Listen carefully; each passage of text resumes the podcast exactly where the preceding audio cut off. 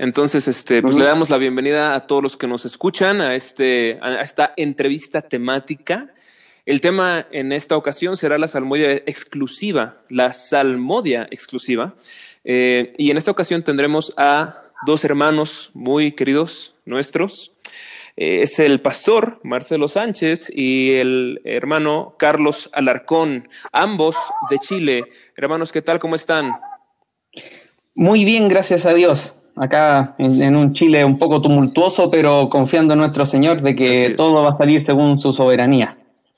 Exactamente, en eso confiamos. Pastor, ¿qué tal? ¿Cómo está usted? Muy bien, también, gracias a Dios.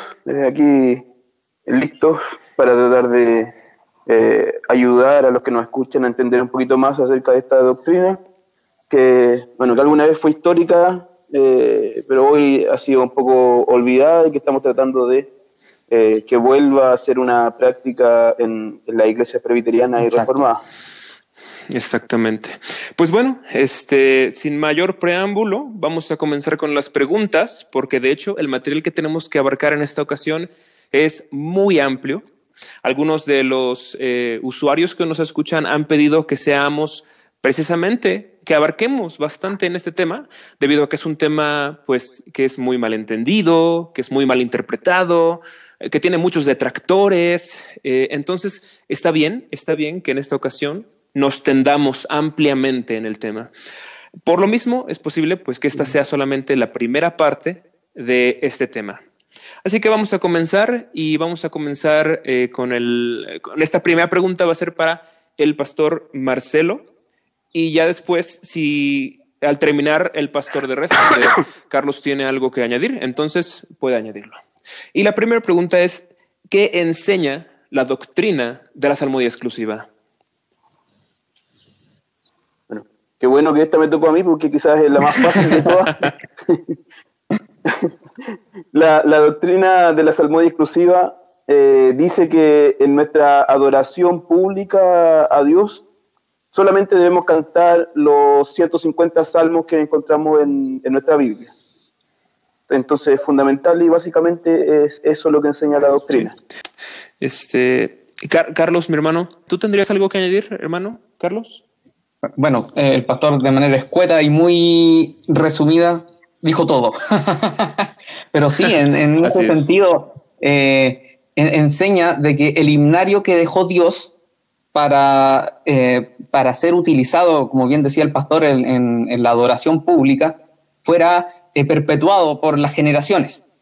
Así que allí tenemos eh, los 150 salmos estructurados y probados bíblicamente para que la iglesia de Cristo sea, eh, los cante y lo utilicen en sí, como, como luego vemos en el, Nuevo Testamento, de para edificación, para alabanza del Señor, etc., en las generaciones futuras al contrario de otras alabanzas que también encontramos en la, escritura dada por profetas o por personas inspiradas. Ese es como el límite, la, limitación en este caso de, la doctrina de la exclusiva. Tenemos los 150 salmos eh, de manera exclusiva y eh, los tenemos eh, los de las demás, las demás alabanzas que aparecen en, la, escritura, que muchos las quieren incluir a este salterio, eh, no, están, no están incluidas en, este, en ese sentido. Así que por eso, como bien decía el pastor, nos quedamos con los 150 salmos probados por la Biblia. Bueno, vamos a pasar a la pregunta número dos. Esta pregunta es dirigida en primer lugar a Carlos y después si el pastor Marcelo quiere responder algo eh, o, añadir algo, este, está en la libertad de hacerlo. Y esta pregunta es, ¿qué relación hay entre el principio regulador y modia exclusiva? Perfecto. Bien, hermanos. Primero, eh, quiero dividir esta respuesta en dos partes. Primero, en explicar que sí hay una relación y luego eh, identificar de qué manera o de qué modo eh, se realiza esta relación entre el principio regulador de adoración y la doctrina de la salmodia exclusiva. Primero, decir de que, bueno, como ustedes vieron en el programa pasado, ya el principio regulador de adoración, como bien saben, es aquel que, mm, del cual nosotros abstraemos de la Biblia, en donde Dios eh, se relaciona con nosotros eh, en, aspectos, eh, en aspectos fundamentales y en en, aspectos del orden y de la estructura de su adoración, en que todo lo que él manda está permitido y todo lo que él no manda no está permitido. En ese sentido, podemos observar que sí hay una relación al existir el, salterio en la Biblia, al estar de manera canónica un libro de alabanzas, como, se, como en en hebreo se, denomina el, el, Sefer Tehilim, que vendría siendo este libro de alabanzas que nosotros conocemos como los salmos, en donde observamos también dentro de los mismos salmos de que se nos manda a cantar salmos y luego observamos también en, otro, en otros libros de la escritura que también, eh, tanto por práctica como por mandato, se nos manda a cantar salmos. Por eso nosotros primero que hay una relación, que en el culto público hay que estar mandatado a cantar salmos. Y luego la segunda parte que viene de qué manera o, de qué modo se realiza esta, esta relación. Y eh, según, mi opinión, lo voy a dejar en la mesa, es una relación de potenciación, en el sentido de que la salmodia exclusiva o en sí el cantarle a Dios los salmos que Él ha preparado y ha dejado para su iglesia, para las generaciones, a través de las generaciones que se cante, viene a potenciar el mismo principio regulador.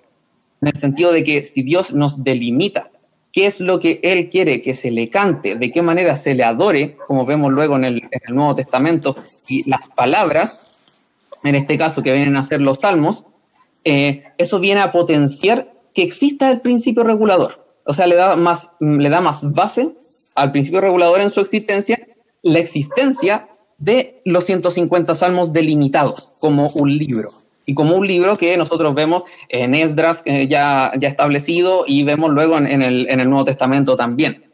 Así que si hay una relación, es una relación positiva y en sí una relación de potenciación, en que estos salmos vienen a darnos más seguridad de que lo que Dios nos ha ordenado es lo que nosotros tenemos que hacer para su adoración y lo que Él no nos ha ordenado o lo que Él ha eh, hecho silencio es lo que está prohibido. Eh, bueno, entonces, este, Pastor, Marcelo, ¿le gustaría añadir algo? Eh, la pregunta era, ¿qué relación hay entre el principio regulador y la salmodia exclusiva? Sí, de hecho, uno de los argumentos en favor de la salmodia exclusiva proviene del principio regulador.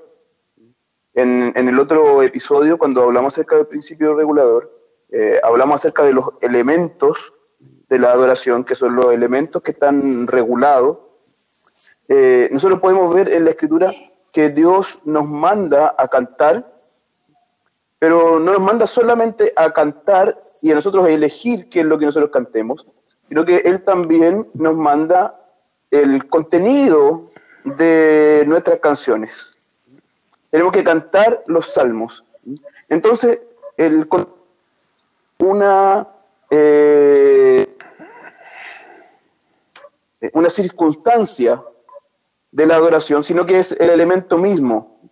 Así como llamamos a predicar la escritura y no cualquier libro que nosotros eh, podamos leer, somos llamados por Dios a cantar los salmos y no cualquier cosa que nosotros queramos eh, cantar. Entonces, cuando Dios nos dice que nosotros debemos cantar también está prohibiendo el que nosotros cantemos otras cosas que él nos ha prescrito. Entonces, uno de los argumentos en favor de la salmodia es precisamente del principio. La siguiente pregunta es, ¿cuál es la base bíblica de la doctrina de la salmodia exclusiva? Esta pregunta es primero para el pastor Marcelo. Bien, esta, esta pregunta eh, no podemos responderla esperando un versículo. Eh, reconocemos que no hay en la escritura un versículo que diga eh, como un mandamiento que canten solamente los salmos.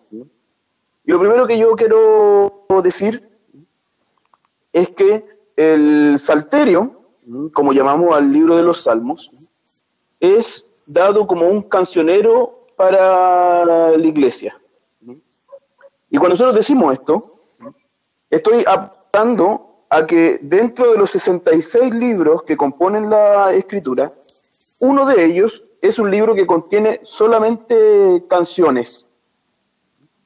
En este sentido, el libro de los Salmos es muy distinto a los otros 65 libros de, la Escritura. Eh, y sabemos entonces que tiene una intención, es que nosotros cantemos las canciones que aparecen en este, en este himnario como, o salterio, como, como, nosotros lo, lo llamamos este eh, salterio nos fue dado por la inspiración de Dios a los hombres que, lo escribieron. Este otro punto es eh, muy importante, porque quienes componían en la escritura las canciones que el pueblo debía cantar eran eh, profetas. El propio Señor Jesús reconoce, cita el Salmo 110 y dice, pues como David en el Espíritu le llama Señor, entonces dice, el Salmo 110 escrito por David fue escrito en el Espíritu, o entonces siendo inspirado por el Espíritu, el Espíritu Santo. También ahí en Samuel se dice, estas son las palabras posteras de David.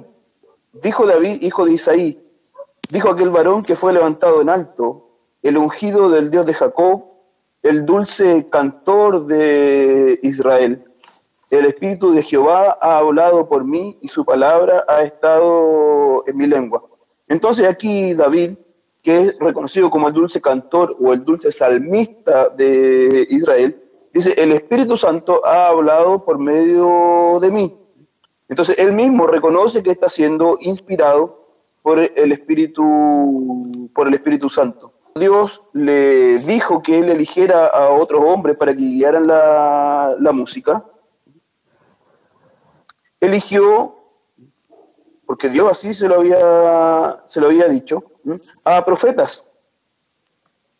Por ejemplo, dice en 1 Crónica 25, dice, asimismo David y los jefes del ejército apartaron para el ministerio a los hijos de Asaf, de Emán y de Getudún, para que profetizasen con arpas, salterios y címbalos.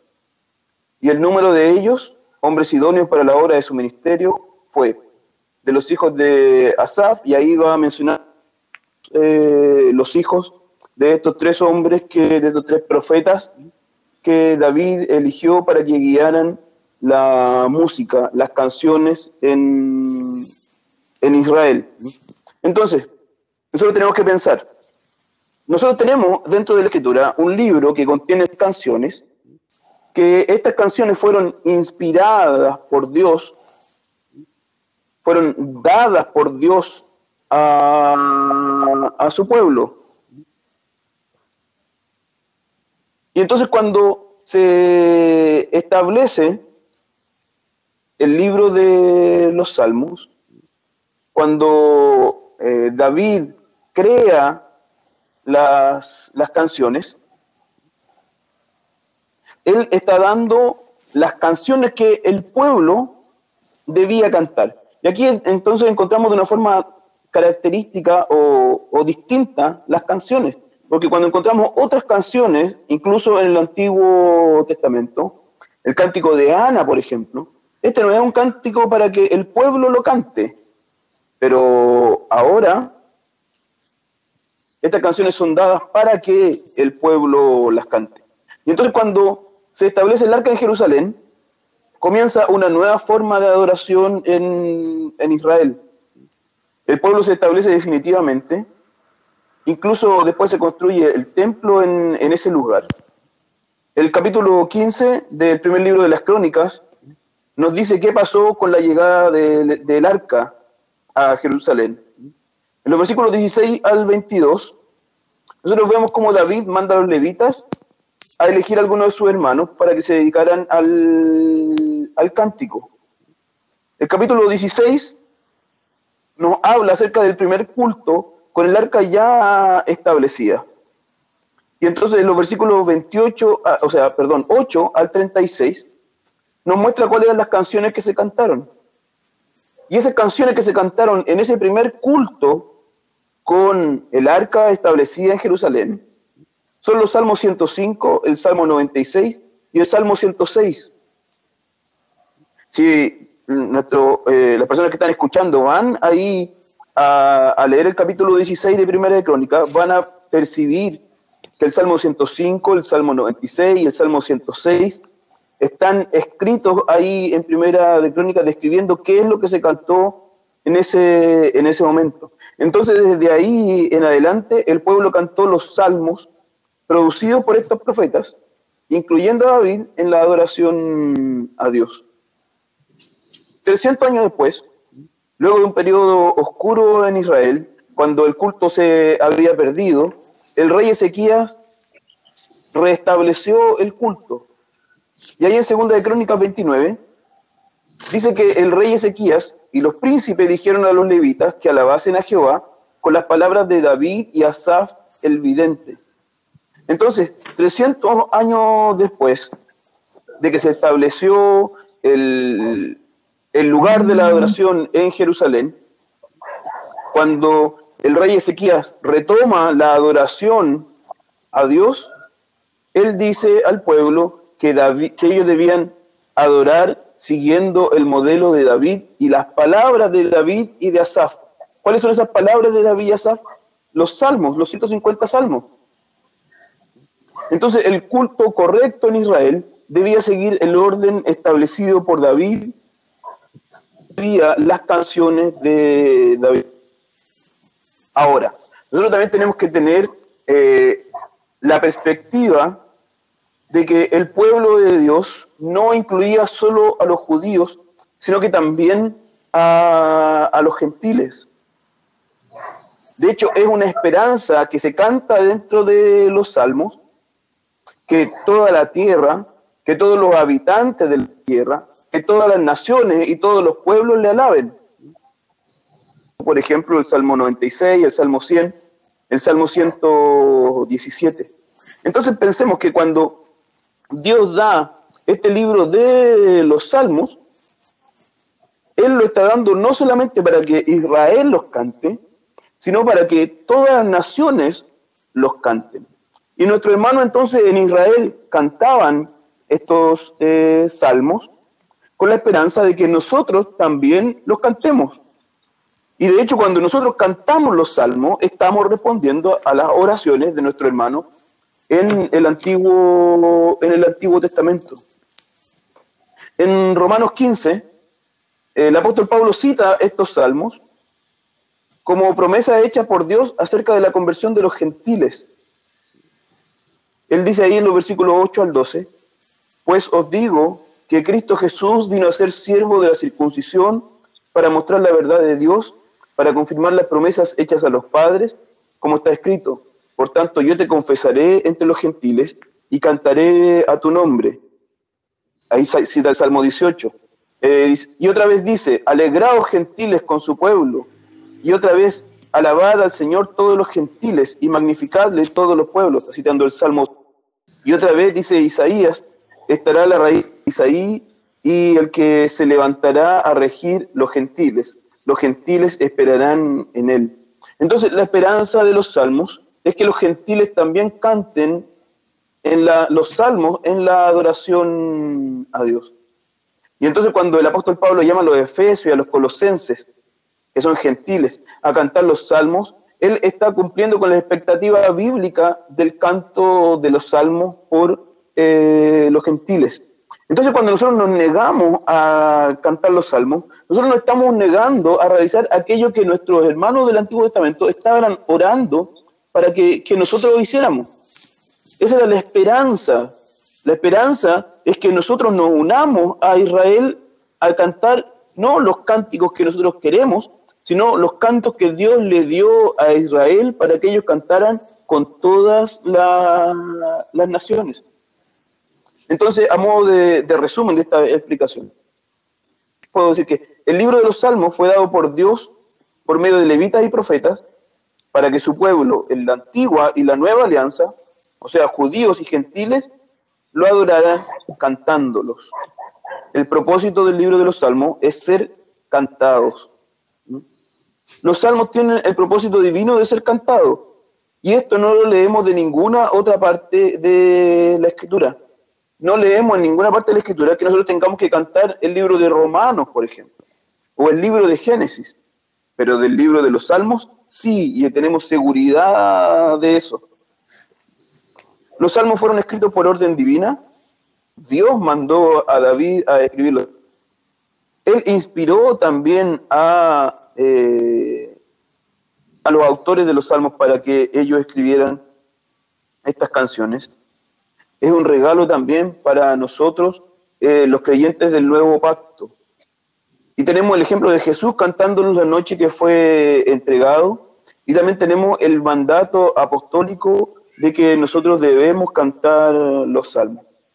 El libro de los salmos entonces es superior a toda canción compuesta por el hombre, porque estas son las únicas 150 canciones inspiradas por Dios para ser cantadas. Son las únicas canciones aprobadas por Dios para su adoración. Nosotros no conocemos ninguna otra canción que Dios haya sean cantadas. Pero del libro de los Salmos sí, estamos seguros de que ellas son canciones aprobadas por, por Dios para la adoración. Y entonces, eh, cada vez que alguien elige otra canción otra porción de la escritura para cantar. Él está voluntariamente desechando los salmos que son inspirados, que tienen el sello de aprobación divina para ser cantados, y está cantando algo que Dios no ha aprobado.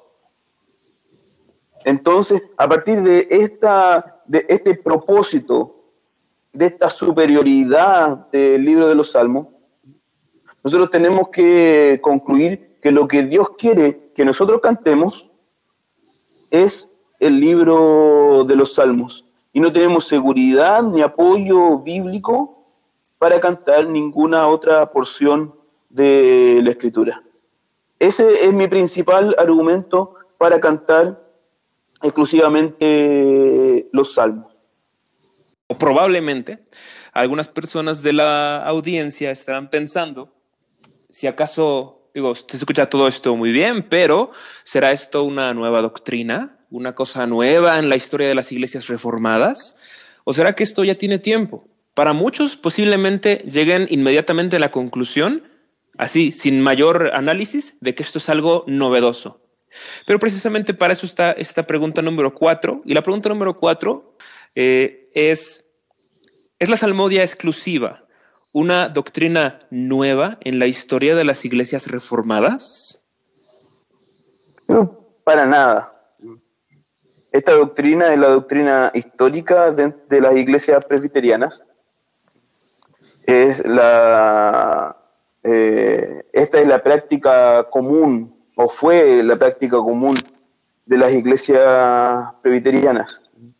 No solo de la iglesia presbiteriana, sino que también eh, nosotros no tenemos ningún registro de himnos que se hayan compuesto en la, en la iglesia primitiva, por ejemplo, o eh, en el periodo de los padres de, de la iglesia.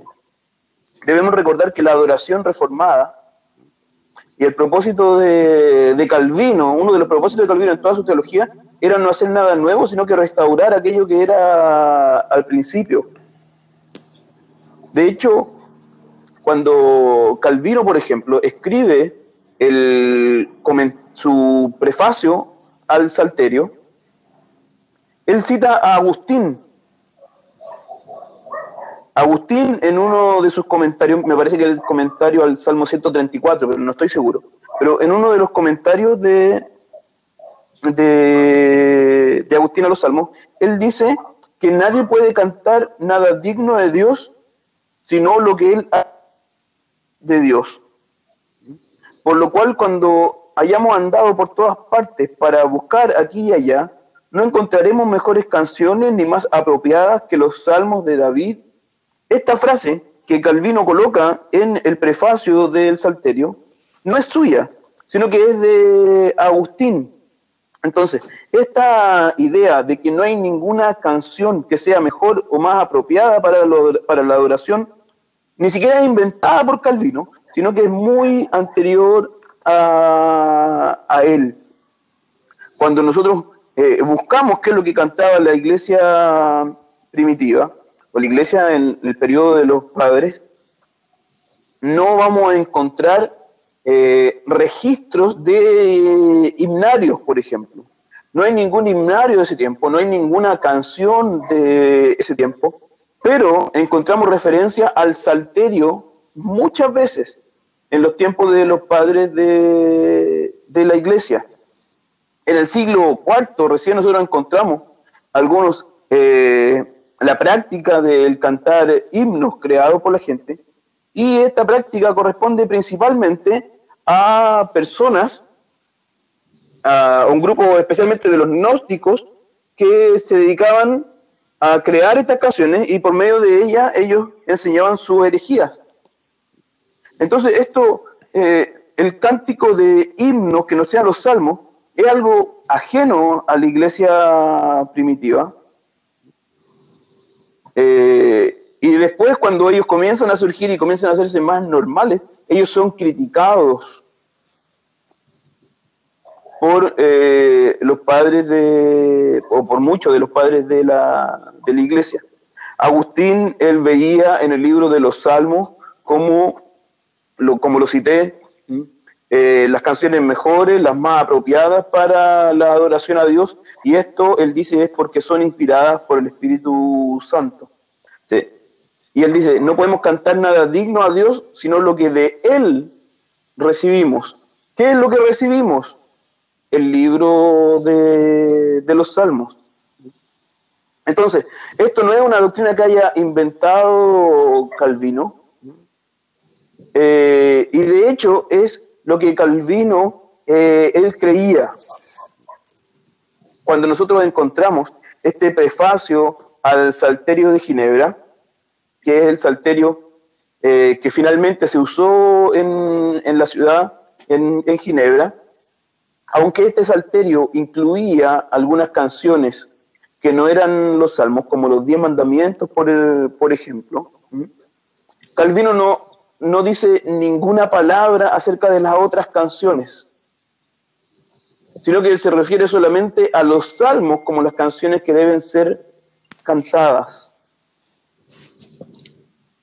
La práctica en, Ginebra nos muestra que había una canción, además de los salmos, que se introducía en la adoración a Dios, que eran los diez mandamientos cuando se ministraba la Santa, la Santa Cena. Pero nosotros debemos recordar que la práctica de Ginebra no necesariamente coincide con el pensamiento de Calvino. Muchas veces la práctica de Ginebra está más relacionada con las decisiones de los magistrados civiles que con el pensamiento mismo de Calvino. Un ejemplo de eso es la frecuencia de la cena, que para Calvino debía ser semanal, pero el magistrado no lo permitió nunca en la vida de, Calvino.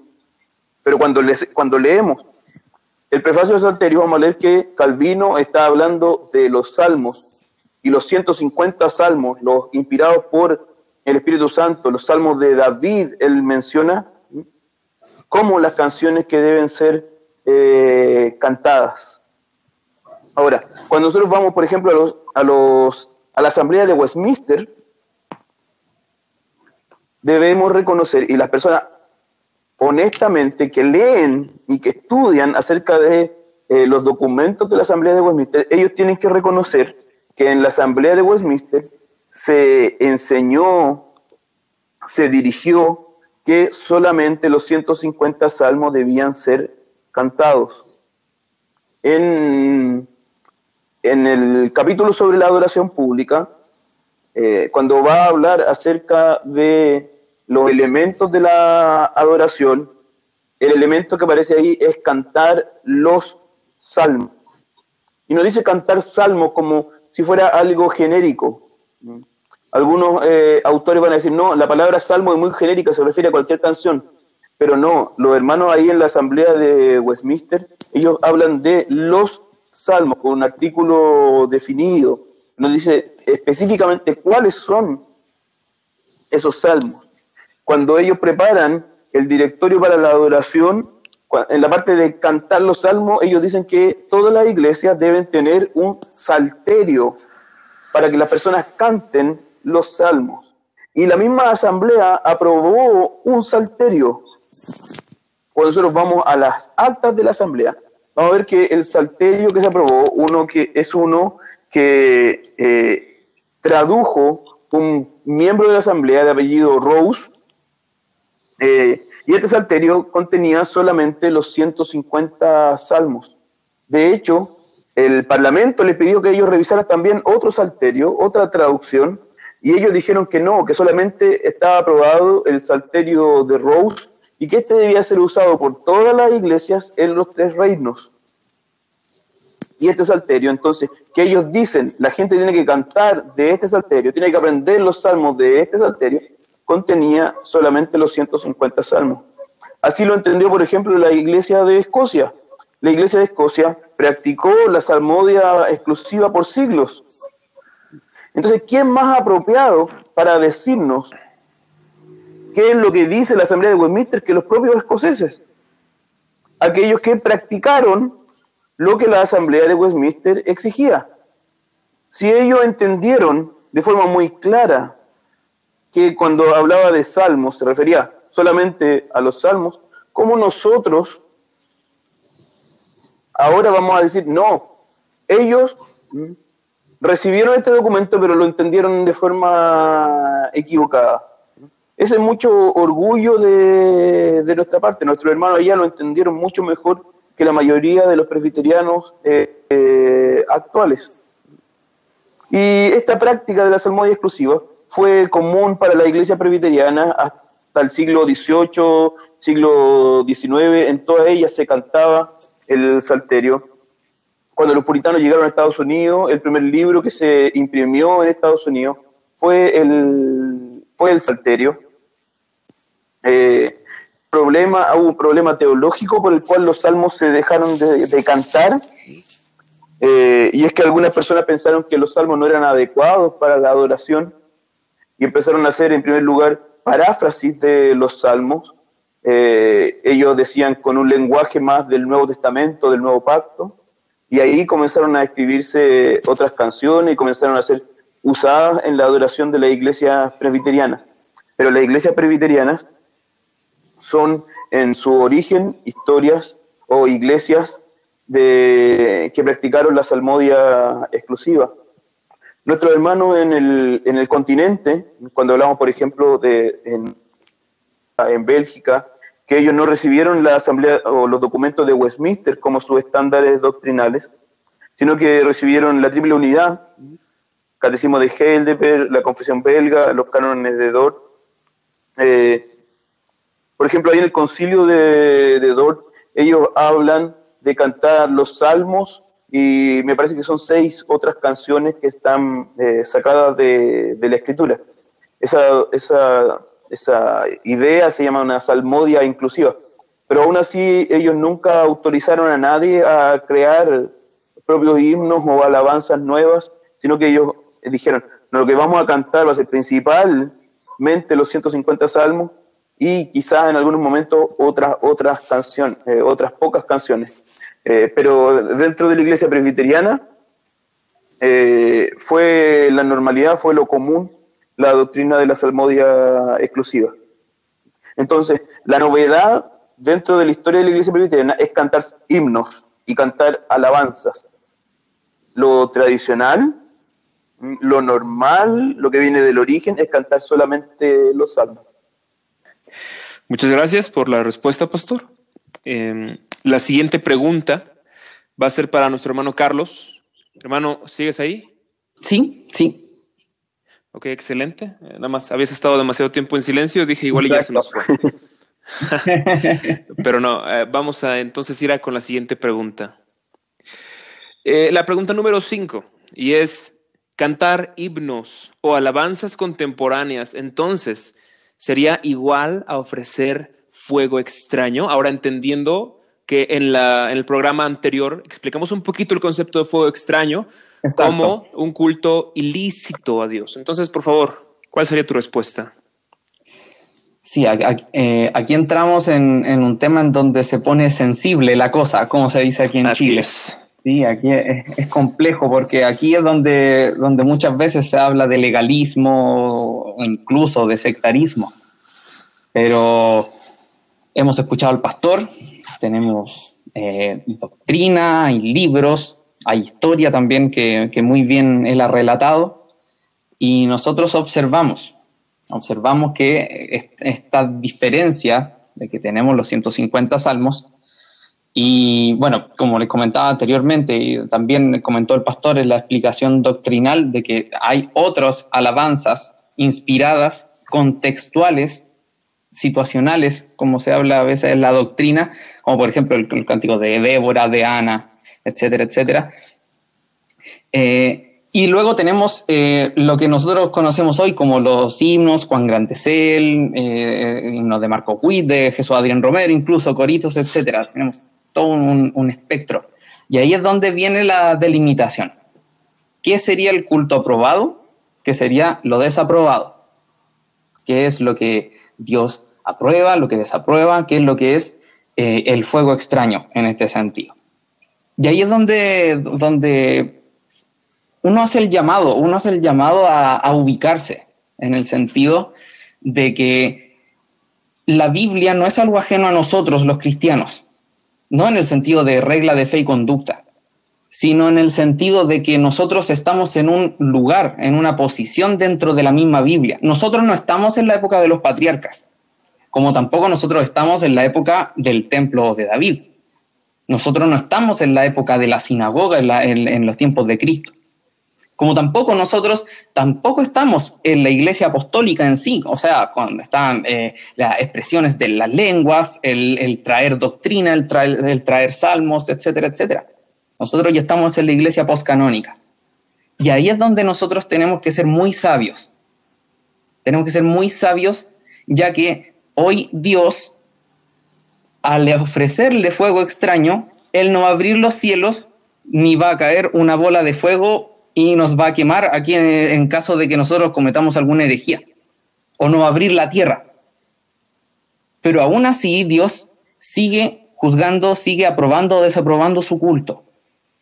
Y en ese sentido la iglesia debe tener mucha sabiduría, tiene que tener mucha, eh, tiene que tener mucho cuidado donde pisa, con quién se relaciona.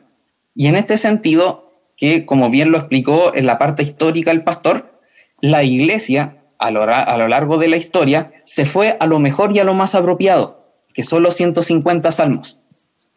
La iglesia, en, eh, en lo aprobado en los estándares de Westminster, se fue a lo mejor y a lo más apropiado.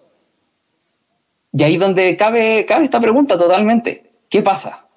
¿Es fuego extraño o no es fuego extraño? Muchos dirán, no, es un extremo. Es muy extremista decir eso, es una sobreinterpretación decir que solamente los 150 salmos es lo que la iglesia debe cantar. Y ahí es donde es importante lo que el pastor habló en la parte la pregunta doctrinal, en el quién estaba habilitado para poder eh, componer, para poder eh, tanto de la lírica como la música, de, de las alabanzas al Señor. Y eran personas inspiradas eran personas tanto inspiradas, como bien dijo, que eran las familias de los profetas, como también ellos estaban bajo el orden de David para ello. Y luego eso era aprobado y era puesto en la congregación. Allí es donde, donde, nos, donde es importante, donde es importante que nosotros nos ubiquemos, porque la mayoría de las iglesias presbiterianas son cesacionistas. Es decir, que nosotros asumimos por, por revelación bíblica, por doctrina bíblica, de que la, la revelación de Dios para su iglesia ya culminó en el canon. Nosotros ya eh, asumimos bíblicamente de que una persona no va a traer otro evangelio ni tampoco le va a añadir otra cosa al evangelio. Nosotros nos sometemos a la Biblia y ahí donde viene el principio de la reforma de la sola escritura, es donde nosotros nos basamos de en la Biblia para predicar, para actuar y para alabar al Señor en el culto público. Y en este sentido nosotros tenemos que ver qué es lo que tenemos nosotros hoy. ¿Tenemos pastores? Sí, mandados por la Biblia. ¿Tenemos diáconos? Sí, mandados por la Biblia. ¿Tenemos presbíteros regentes? Haciendo la diferencia entre presbítero regente y presbítero docente. Y, ahí es donde viene la pregunta. ¿Y dónde están eh, lo que muchas veces se denomina el ministerio de alabanza? ¿Dónde están aquellas personas que el Señor ha dotado de creación? Porque el Señor nos ha dotado como seres humanos, seres creativos, para mostrar la gloria de nuestro Dios que también es creativo. Sin embargo, viene la otra pregunta. ¿Dónde viene el mandato? ¿Dónde viene la práctica en que nos pueda contextualizar a nosotros para decir si realmente nosotros estamos capacitados y avalados por Dios para crear estas alabanzas y que no sean fuego extraño. Y ahí es donde, eh, como se dice aquí en Chile, se tira la pelota o se pone en la responsabilidad de la carga de la prueba a quienes eh, manifiestan y quienes practican la hipnodia inclusiva, como se denomina en algunas partes, o el cantar himnos eh, compuestos y creados por, personas comunes y corrientes hoy, de dónde ellos toman ese derecho, esa facultad, para que ellos lo hagan eh, de manera lícita y que, según ellos, no sea fuego extraño. Ese es el problema que se genera acá. Porque si nosotros no, primero nosotros no tenemos que ser ajenos de que, al contrario del dispensacionalismo, por ejemplo, que separa al pueblo de Israel de la iglesia, ahí ellos, ellos tienen alguna legitimidad en su doctrina de decir, no, nosotros, eh, el salterio era para Israel, por ejemplo. A pesar de que, de que, de que el salterio es, el libro de que más habla de Cristo, a pesar de que, de que Pablo cantó el salterio, etcétera, etcétera, ellos pueden decir el salterio es para, es para los israelitas y ahora nosotros nos tenemos que crear nuestro propio himnario porque eh, en, el, en, el, salterio nos sale el nombre de Cristo, eh, está todo en sombras, etcétera, etcétera. Pero ahí donde viene eso, porque nosotros también creemos de que la iglesia es una, de que la iglesia tuvo en un aspecto nacional, en un primer punto, y luego fue, expandida hacia los, hacia los gentiles, como leemos en la Biblia. Ahí viene el punto, el punto culmine del asunto, de que todo lo que no fue abolido, en este caso en la adoración, por ejemplo, todo lo ceremonial, eso se cumple en Cristo. Y luego, ¿qué nos queda? Nos queda la simplicidad. Y en esta simplicidad está el salterio. El salterio no muere con, la, no muere con la ley ceremonial, sino que al contrario, ahora el salterio lo vemos con luz. Y de ahí es donde nosotros podemos obtener la conclusión de Agustín y que recoge Calvino de que es lo mejor y más apropiado, porque el salterio nos explica quién es Cristo y nos explica quiénes somos nosotros y nos explica quién es Dios nos explica qué es lo que nosotros debemos entregarle a Dios en su alabanza. Y de manera perfecta porque es inspirada. No como, por, no como los, eh, los cánticos que se cantan hoy, que nosotros no tenemos la, la mayor, no, tenemos seguridad de nada de que si son eh, aprobados o no. Y, esa es esa, y con esa inseguridad nosotros no podemos, eh, no podemos actuar en el culto público para Dios con una inseguridad, nosotros no podemos eh, eh, pararnos frente a Dios y decir, esta es nuestra ofrenda. Nosotros tenemos que ir a la Biblia y nosotros tenemos que ir a lo seguro. Y ahí es donde está esta diferencia, de que es igual, es eh, ofrecer fuego extraño, saltarse las facultades que la Biblia le da a ciertas personas, yo diría que sí si una persona no ordenada se pone a predicar, ¿qué pasa en una, en una iglesia bien constituida? Ahí queda la pregunta. Si una persona, hoy en día, tantos apóstoles que vemos eh, en todas partes, en, toda en todas las naciones, personas que se ponen a, a ungir, dicen hacer sanidades, etcétera, ellos se saltaron esa facultad porque esa facultad ya no existe. Pero en eso todos tenemos, entre comillas, la unanimidad de decir que realmente eh, ellos no son aprobados por el Señor. Y ahora viene la otra pregunta, ¿y por qué entonces nosotros aprobamos que personas creen himnos para Dios siendo que ese oficio no fue actualizado posteriormente en la iglesia apostólica, estando Cristo mismo, estando los apóstoles quienes pudieron actualizar el salterio, no lo hicieron, cantaron las palabras de David. La iglesia, la iglesia cantó las palabras de David. Ahí es donde viene ese conflicto. O sea, nosotros desde la posición doctrinal, nosotros no lo vemos como conflicto porque nosotros abrazamos el salterio. Pero en este caso, para las personas que practican domingo a domingo la hipnodia, se genera ese conflicto. Porque si uno asume un cesacionismo, si uno asume de que la iglesia es una durante de todas las épocas, uno tiene que decir entonces, ¿qué me faculta a mí? ¿Qué tengo yo de especial? ¿Es aprobado por Dios? Y nuestra respuesta en eso es no.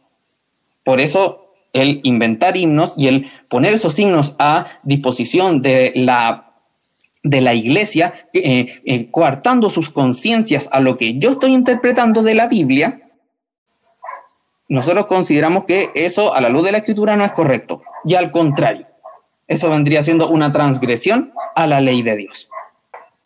Muy bien, mi hermano, muchas gracias.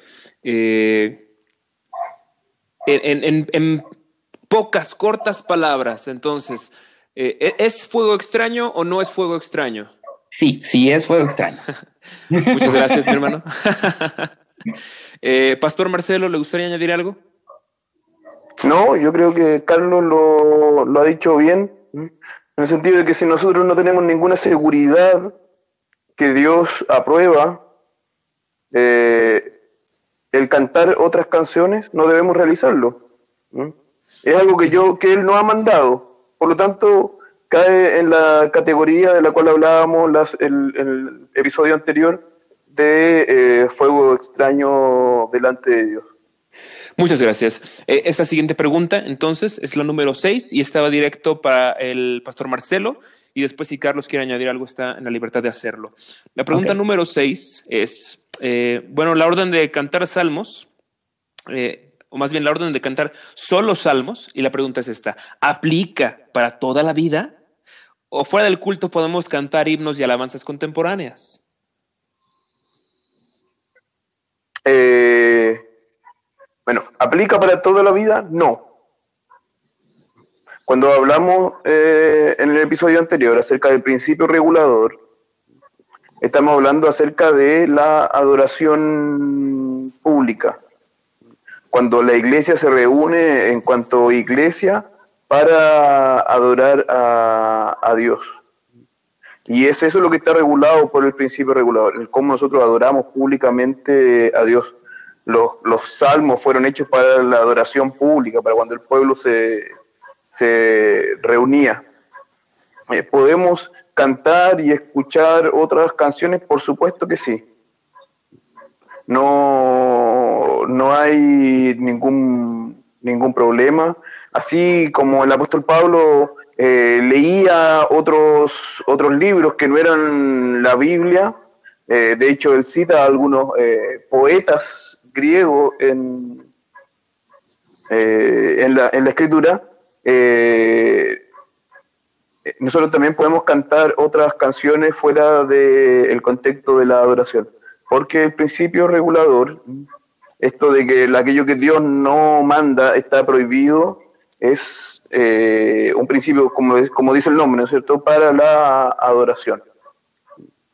Esto no es eh, un dualismo, no es una inconsistencia, sino que es reconocer que son contextos distintos. Bueno, hablamos de eso en el, episodio, en el episodio anterior, así que yo creo que queda bastante, bastante claro a partir de eso.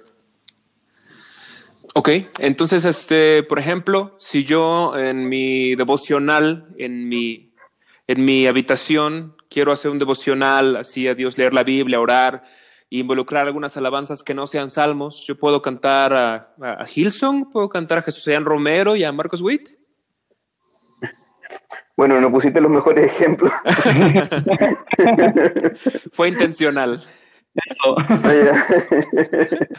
bueno, si son eso, yo diría que no, pero digamos, ahí está la conciencia de cada, de cada uno. yo no lo haría, pero sí, yo creo que. El punto no es ellos en, en particular, pues, sino más bien este, pues cualquier alabanza eh, cuando nosotros hacemos un devocional, eh, yo creo que hacemos bien, por ejemplo, cuando leemos los pensamientos que un pastor o que alguien antes de nosotros escribió eh, para ayudarnos. hay libros sobre devocionales, sobre oraciones, o para hacer devocional y para hacer oraciones para que nosotros podamos comprender de mejor forma la escritura. Me recuerdo mi pastor en, Brasil hacía el devocional con la Biblia y con una teología sistemática, eh, y en eso no hay problema, porque no es la adoración pública. Eh, nuestra conversación es acerca de la adoración pública, el cántico de los salmos de forma exclusiva para la adoración pública. Yo creo que está permitido, incluso si tú quieres inventar y componer una canción que hable acerca de la escritura, y aprenderla con tus hijos para enseñarle la historia de Israel, por ejemplo, yo creo que eso está permitido. Eso no viola de ninguna forma el principio regulador, porque el principio regulador habla acerca de la adoración pública. Ok, muchas gracias. Carlos, mi hermano, eh, ¿te gustaría, te gustaría añadir algo a la respuesta? Sí, brevemente, brevemente ¿no? el, pastor eh, lleva muy bien el tema también a, compararlo con, la enseñanza eh, familiar, donde, donde el círculo es más pequeño y las relaciones eh, de alguna manera también son distintas a, estar en el culto público, en donde hay oficiales, hay, ministros en quienes de manera formal tienen que eh, enseñar a la congregación, en donde allí cabe totalmente la palabra y debe caber totalmente la palabra y luego está en, la parte de los hogares, en los hogares donde hay, eh, es asimétrico, en donde van a haber hermanos que son más débiles y otros que son más fuertes, etcétera, etcétera. Y sí, en ese sentido, eh, es bueno. Eh, es bueno también hacer, la, hacer la, el complemento, el complemento de, de, pastores, con utilizar catecismos, etcétera, etcétera. Y claro, ahí donde viene a decir lo complejo de, aquella, de, la práctica de, cantar otras canciones también, donde uno también tiene que tener mucho cuidado, porque eh, en la casa generalmente uno no tiene la orientación del pastor, por ejemplo, en este caso el, padre de familia no, no tiene la orientación eh, in situ del pastor para decir eh, este, este cántico que es contemporáneo está bien teológicamente o no. con esas cosas uno uno también tiene que tener mucho, mucho cuidado, pero sí, sí, eh, también en ese sentido es sano cuando uno está seguro, cuando uno en ese sentido ya, ya es fuerte, cuando uno ya eh, ha adquirido eh, conocimiento de la doctrina en, fe y práctica, cuando uno ya sabe y, comprende en su corazón de que, de, que el salterio es lo que, lo que el Señor nos dejó y, lo, y lo, lo mejor y más apropiado, y en, y en base a eso, teniendo eso como lente, poder utilizar otras fuera. En este caso, para, para nuestros hogares, como bien decía el, pastor, con, pueden ser con fines pedagógicos, puede ser eh, con fines con fines eh, legítimamente emocionales, no para desbordarse, para que no se malentienda, sino que para expresar una, una, una, emoción devocional que uno puede estar viviendo en un momento, un tema de dolor, un tema de angustia o de alegría familiar, etc. Pero sí, sí, eh, eh, concuerdo totalmente con el pastor, con, con, las diferencias que hay que realizar y con, y con los cuidados que hay que tener. No olvidar que también eh, la escritura y los salmos deben estar presentes en nuestra vida devocional de forma permanente. Exacto. O sea, no puede haber vida devocional si no, si no leemos la escritura y leemos solamente otros libros. Eso no es vida devocional, digamos, verdadera, cristiana, profunda. Eh, tampoco si eh, no cantamos los salmos, o sea, los salmos sí nos fueron dados para nosotros, para que nosotros podamos cantarlos en toda situación, en toda circunstancia. Entonces, con mi respuesta no estoy diciendo que eh, debamos dejar fuera los salmos para aprovechar de cantar otras canciones, sino que al contrario, debemos nosotros incluir los salmos también en, en, nuestra vida devocional, enseñarlos a nuestros hijos en nuestras casas, no desecharlos. Bueno, eh, yo creo que vamos a ir con nuestra última pregunta. Me gustaría que no duraran este, estos episodios mucho más de una hora. Con nuestra última pregunta ya nos vamos a pasar un poquito de la hora, no importa. Esta va a ser la última. Es la pregunta número 7 de 19 preguntas. Entonces, este, pues apenas estamos llegando a la mitad del tema, ni siquiera hemos ido a los, a los textos más eh, debatidos de toda esta doctrina. Pero vamos con esta última pregunta que todavía no entra directamente en la cuestión de los textos. Esta pregunta es, en primer lugar, para nuestro hermano Carlos, y después, si el pastor Marcelo quiere añadir, lo puede hacer. Y es, eh, bueno, después de todo lo que se ha dicho, es claro que lo que se cree en la postura, la postura de la salmo exclusiva es que solo es permitido cantar las letras de los salmos en el culto público. Entonces la pregunta sería, ¿ustedes aplican esta misma regla también a los otros elementos de la adoración? Es decir, en la predicación predican solo las meras palabras de la Biblia y a la hora de orar oran solo las meras oraciones que hay registradas en la Biblia o, o en esos otros elementos se conducen de otra forma. Y si es así, ¿cuál sería la razón? Perfecto, muchas gracias Alejandro. Eh, aunque tú no lo creas, he escuchado mucho, mucho en este último tiempo eh, ese cuestionamiento. Y me es complejo eh, recibir esos cuestionamientos ya que la Biblia es clarísima. No es clara, es clarísima sobre la distinción en los elementos de la adoración pública. Y, en eso las personas que realizan estos cuestionamientos eh, deben hacerse cargo de ello, porque termina siendo una caricatura al final. Y ahí es donde nosotros, eh, en una máxima que he leído un teólogo que dice, cuando Dios prescribe una, ordenanza, Él define el contenido de esa ordenanza. O sea, esas ordenanzas son independientes unas de las otras, están delimitadas. Algunas las pueden cumplir ciertas personas dentro de la adoración pública y, otras las pueden cumplir cualquier persona. Y ahí es donde nosotros tenemos que eh, ser claros, ser precisos y ser bíblicos. En donde, por ejemplo, existe la diferencia entre los sermones expositivos, entre la, eso diferenciado de la oración y eso diferenciado de la alabanza, como momentos distintos también en la adoración. Por ejemplo, en Nehemías 8:8 dice, y leían en el libro de la ley de Dios claramente y ponían el sentido, de modo que entendiesen la lectura. ¿Qué nos quiere decir esto? Nos quiere decir que además de la lectura de la palabra estaba la explicación.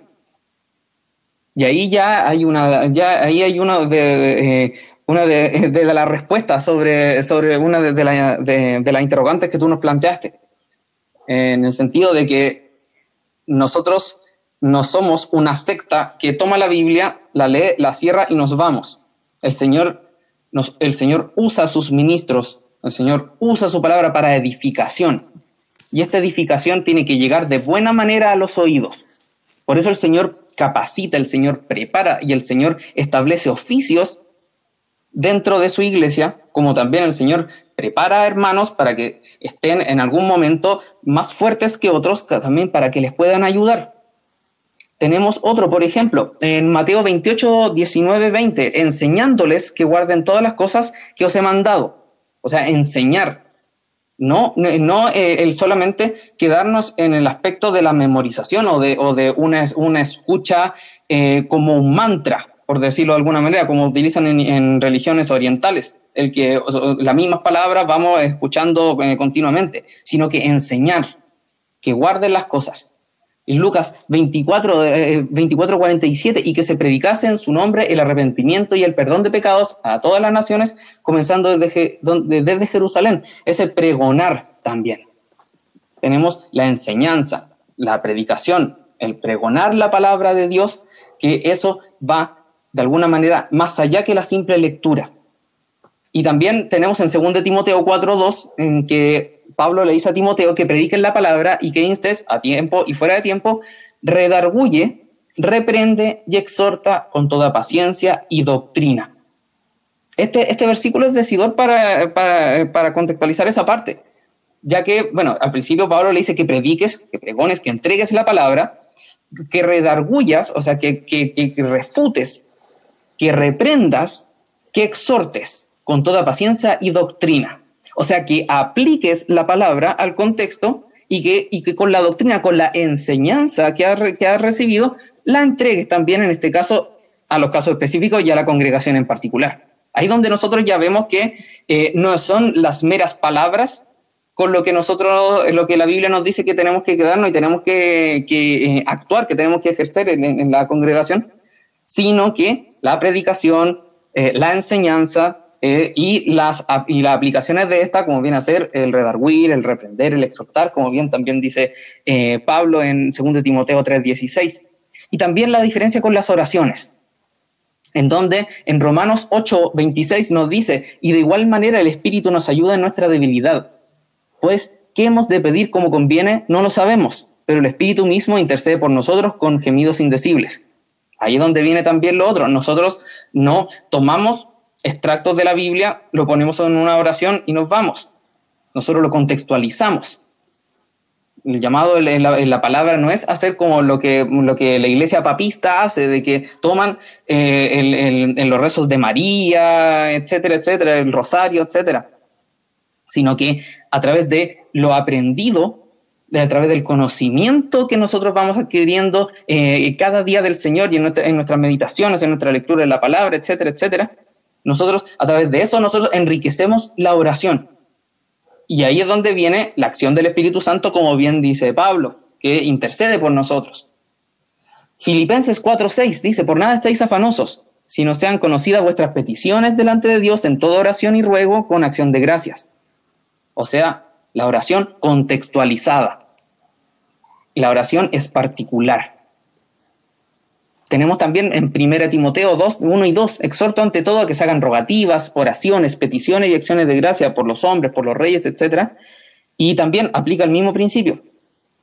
Y, también tenemos primera de Juan 5.14, eh, y esta es la confianza que tenemos en Él, que si pedimos alguna cosa conforme a su voluntad, Él nos oye. También contextualizado, enriquecido por la palabra y dirigido a Dios desde el corazón.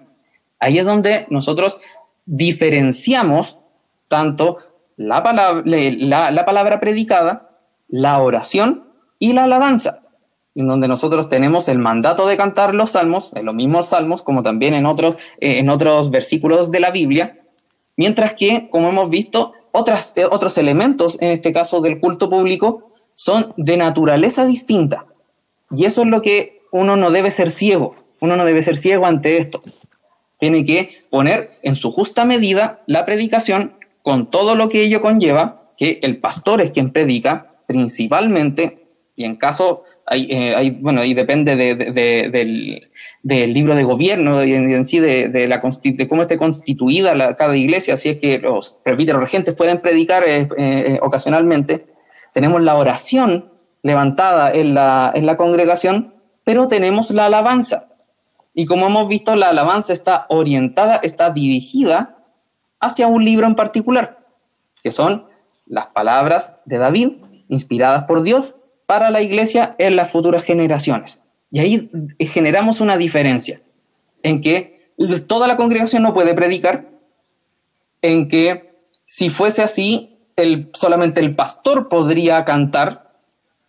Si lo vemos, si empezamos a hacer los singles, si, en las oraciones fueran solamente eh, palabras eh, eh, copiadas y pegadas, por decirlo de alguna manera, de la Biblia, ahí es donde nosotros tenemos que tener, tenemos que tener el criterio suficiente para poder conocer qué es lo que la palabra nos dice a, a través del mandato y a través de la buena y necesaria consecuencia sobre el tema. Así que de esa manera nosotros observamos de que los elementos de la adoración son distintos en su naturaleza, están mandatados de distinta manera en su contenido, de la manera en que se tienen que realizar, como también en quienes lo pueden realizar. Y ahí es donde, eh, de alguna manera, puedo abarcar eh, la pregunta que tú nos estabas haciendo. Eh, Pastor Marcelo, ¿le gustaría añadir algo? Carlos hizo muy buenos puntos en cuanto a que nosotros debemos dejar que sea Dios mismo, por medio de su palabra, que nos enseñe cuáles son los elementos del culto. Él no solamente nos ha dicho que nosotros debemos predicar, sino que nos ha dicho qué debemos predicar y cómo debemos predicar. Él nos da ejemplos de predicación. Eh, Carlos citó ahí en, en Nehemías 8, ahí el texto es claro que nos dice que la predicación consiste en leer la palabra y explicarla para que las personas puedan entenderla. Cuando leemos las oraciones del Señor Jesús, las oraciones de los discípulos en el Nuevo Testamento, también encontramos que ellos no están repitiendo las palabras. Entonces Dios mismo nos está enseñando en qué consiste la, oración, en qué consiste la predicación. Y Él también nos enseña en qué consiste el cántico, el cántico de los salmos. Entonces, son elementos distintos que Dios nos ha enseñado eh, la forma y el contenido de, de ellos. Y como Él es el soberano, como Él es cabeza de la iglesia, nosotros debemos dejar que sea Él quien nos enseñe y no nosotros ponernos a inventar. Sí, excelente. Pues bueno, con eso vamos a concluir en esta ocasión. Para la siguiente, el siguiente programa vamos a dejar las otras preguntas. Para nuestra audiencia quiero, queremos adelantar un poquito de las siguientes preguntas. En las siguientes preguntas trataremos precisamente este tema tan polémico de ese, esos versículos, estos textos, tanto en Colosenses como en Efesios, en donde se hace esta mención de himnos, perdón, salmos, himnos y cánticos espirituales, y que se utiliza generalmente como se pretende utilizar, por lo menos, como un ataque hacia la salmodia exclusiva. También en, la siguiente, en el siguiente programa trataremos de responder a la pregunta sobre la mención que hay en los salmos acerca del término cántico nuevo, qué es lo que significa, cómo lo interpreta eh, pues los adherentes de la salmodia exclusiva, cómo resuelven este asunto. Bueno, todo eso será para la siguiente ocasión. En esta ocasión vamos a dar por concluido este programa. Muchas gracias, Pastor Marcelo. Mi hermano Carlos, muchas gracias por acompañarnos en esta ocasión. Gracias a ti, Alejandro, por la invitación. Por nada. Ojalá que el Señor eh, quiera bendecir a su iglesia por medio de estas entrevistas, estas charlas amenas en donde podemos obtener, obtener algo de luz para nuestras dudas y para las dudas de muchos hermanos que se encuentran pensando quizá y teniendo muchas ideas incorrectas sobre todos estos asuntos de la salud exclusiva, pensando que quienes se adhieren a ella son sectarios, son dogmáticos, este, solamente idólatras de la historia o cosas parecidas. Quiera Dios mostrar que nuestra primera lealtad es con la Escritura y con el Señor Jesucristo como nuestro Rey. Entonces, eh, bueno, mis hermanos, antes de despedirnos, ¿les gustaría añadir algo para nuestra audiencia? Sí, eh, a propósito de lo, que, de lo que acaba de decir, tenemos que reconocer que el cántico de los salmos es católico y universal. Nada nos une más como iglesia en cuanto a lo que cantamos que el libro de los salmos. No hay ningún cristiano que pueda decir yo no quiero cantar los salmos. Por lo tanto, el, el cantar solamente los salmos es lo más antisectario que hay. Exacto. No hay aquí ninguna forma de que nosotros podamos decir, eh, yo estoy cantando las cosas que a mí me gustan y el que no le gusta no se, no se, no puede reunirse con nosotros. No estamos cantando lo que a nosotros nos gusta, no estamos inventando canciones que a nosotros nos gusten. Estamos cantando solamente las canciones que todos los cristianos pueden cantar. Y ese es el propósito, y de esa forma se relaciona también el cántico de los salmos con la eh, libertad cristiana, con la unidad de, la iglesia. Nosotros, a nuestro culto que cantamos solamente los salmos, puede venir cualquier cristiano de cualquier época y cantar junto con nosotros sin ningún problema en su conciencia, eh, porque él va a cantar aquello que te ha mandado, aquello que está en la Biblia, aquello que es mejor. Eh, por lo tanto, esto no, es, no se trata de sectarismo, sino que al contrario se trata de felicidad y de unidad de la iglesia. Los salmos no unen, otras canciones nos separan. Y eso es muy importante de, decirlo. Por favor, pastor, aclare eso de la catolicidad. Alguien que podría escucharnos podría malinterpretarlo. Ah, sí. Catolicidad se refiere a que la iglesia está en todas partes, en todo el tiempo. No, no me refiero a católico romano, ¿cierto? Sino que me refiero a que la iglesia es universal. Eh, por lo tanto, todo, toda la, todos los hombres creados pueden cantar el, libro de, los salmos. Y entonces estos salmos nos unen, nos unen eh, con nuestros hermanos en nuestra congregación, nos unen con los hermanos en, en China que cantan los salmos, en Estados Unidos que cantan los salmos, en África que cantan los salmos. Conocemos las mismas canciones, no estamos cantando algo que solamente para nuestro contexto, lo entendemos solamente nosotros. Que no está relacionado con mi gusto, con mi tiempo, sino que son las canciones que Dios dio para que su pueblo por generaciones le cantara. Y en eso entonces estamos unidos con nuestros hermanos. Muchas gracias, pastor. Mi hermano Carlos, ¿tú algo que quieras añadir? Sí, básicamente hacer una invitación, hacer una invitación a, quienes en, sus las congregaciones, con, sus hermanos, con, eh, con, quienes asisten domingo a domingo al culto público, quienes eh, realizan sus cultos familiares, etcétera, eh, les invitamos a abrir el salterio. Les invitamos a leer los salmos, a meditar en los salmos. Si hay algo que usted no entiende, acuda a su pastor.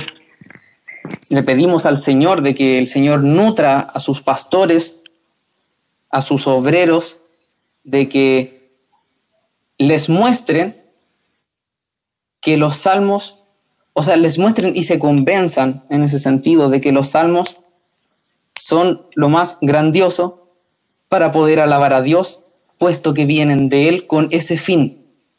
No estamos forzando otras cosas. No estamos forzando, como bien decía el pastor, no estamos forzando la conciencia de los hermanos con, cánticos eh, no inspirados y no estamos forzando la historia tampoco, sino que al contrario. Al cantar los salmos nosotros nos, eh, nos comportamos como cristianos católicos, como bien decía bien eh, el pastor, cristianos que, eh, que son parte de una iglesia que va más allá del edificio donde se puedan reunir. Si Dios lo permite y podemos realizar el próximo, el próximo capítulo, allí veremos que quizá para muchos se le rompa un paradigma, se le, se le rompa una manera de entender las cosas cuando observen exegéticamente que Cristo está totalmente en los salmos que eso es una de las principales objeciones a la salmodia exclusiva, de que los salmos están totalmente en sombra, por eso nosotros no cantamos el nombre de Jesús en los salmos y eso, eh, y por eso tienen que ser relegados de alguna manera. A Dios le damos gracias porque Cristo está en los salmos, a Dios le damos gracias porque los salmos nos dan la claridad para poder adorar con mayor simpleza y con mayor confianza, con mayor sinceridad con mayor claridad doctrinal, es al contrario. Y si Dios lo permite, eh, poder eh, de buena manera explicar eso, le daremos muchas, muchas gracias. Por eso también le pedimos, hermanos, que oren por nosotros, oren por, por este podcast, por nuestro hermano Alejandro, por la, obra que está haciendo desde este punto, del poder llevar esta, eh, estos cuestionamientos, estas, estas no debates, ni, ni polémicas, porque realmente no debería ser así, pero bueno, por circunstancias lo es así. Pero llevar esta doctrina, que en español hay muy poco, hay muy poco, eso es lamentable, pero por la gracia del Señor hemos podido traducir, hemos podido eh, llevar a, muchos hermanos eh, más información para que puedan conocer, para que puedan conocer de que en los salmos está la plenitud de la alabanza a Dios.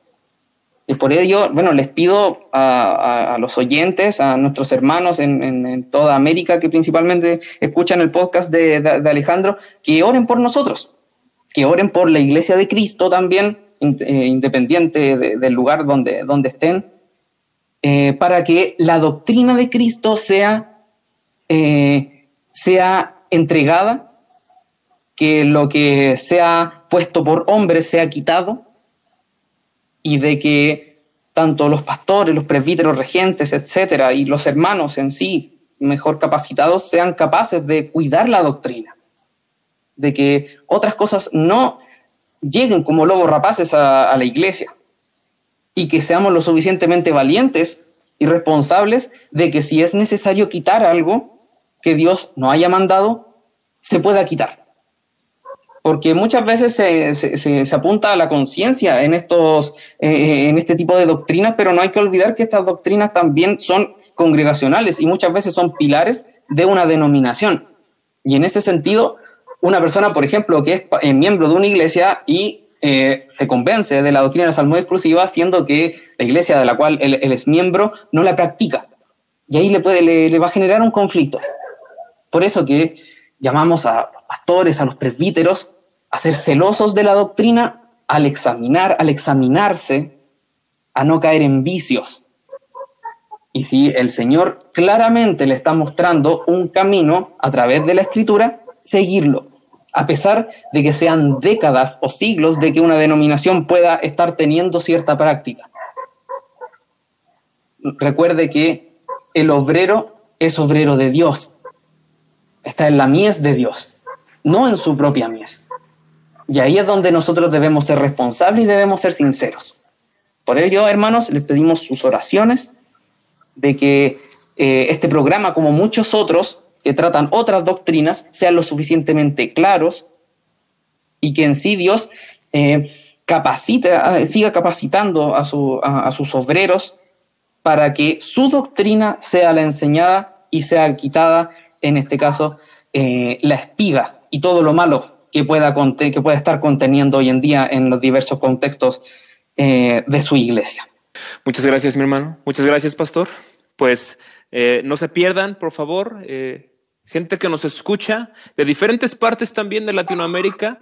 Eh, el próximo episodio vamos a tener mucho más de este tema, la salud exclusiva. No se ha resuelto todo lo que debe resolverse para tener por lo menos una visión general de toda, todo el sistema, toda la estructura de pensamiento de aquellos que se adhieran a esta postura. Entonces, por favor, si quiere tener una visión general, no se pierda el próximo episodio que vamos a estar grabando también de nuevo con el pastor Marcelo, con nuestro hermano Carlos Alarcón y si Dios quiere también nos acompañará nuestro hermano José Luis Salinas Orozco.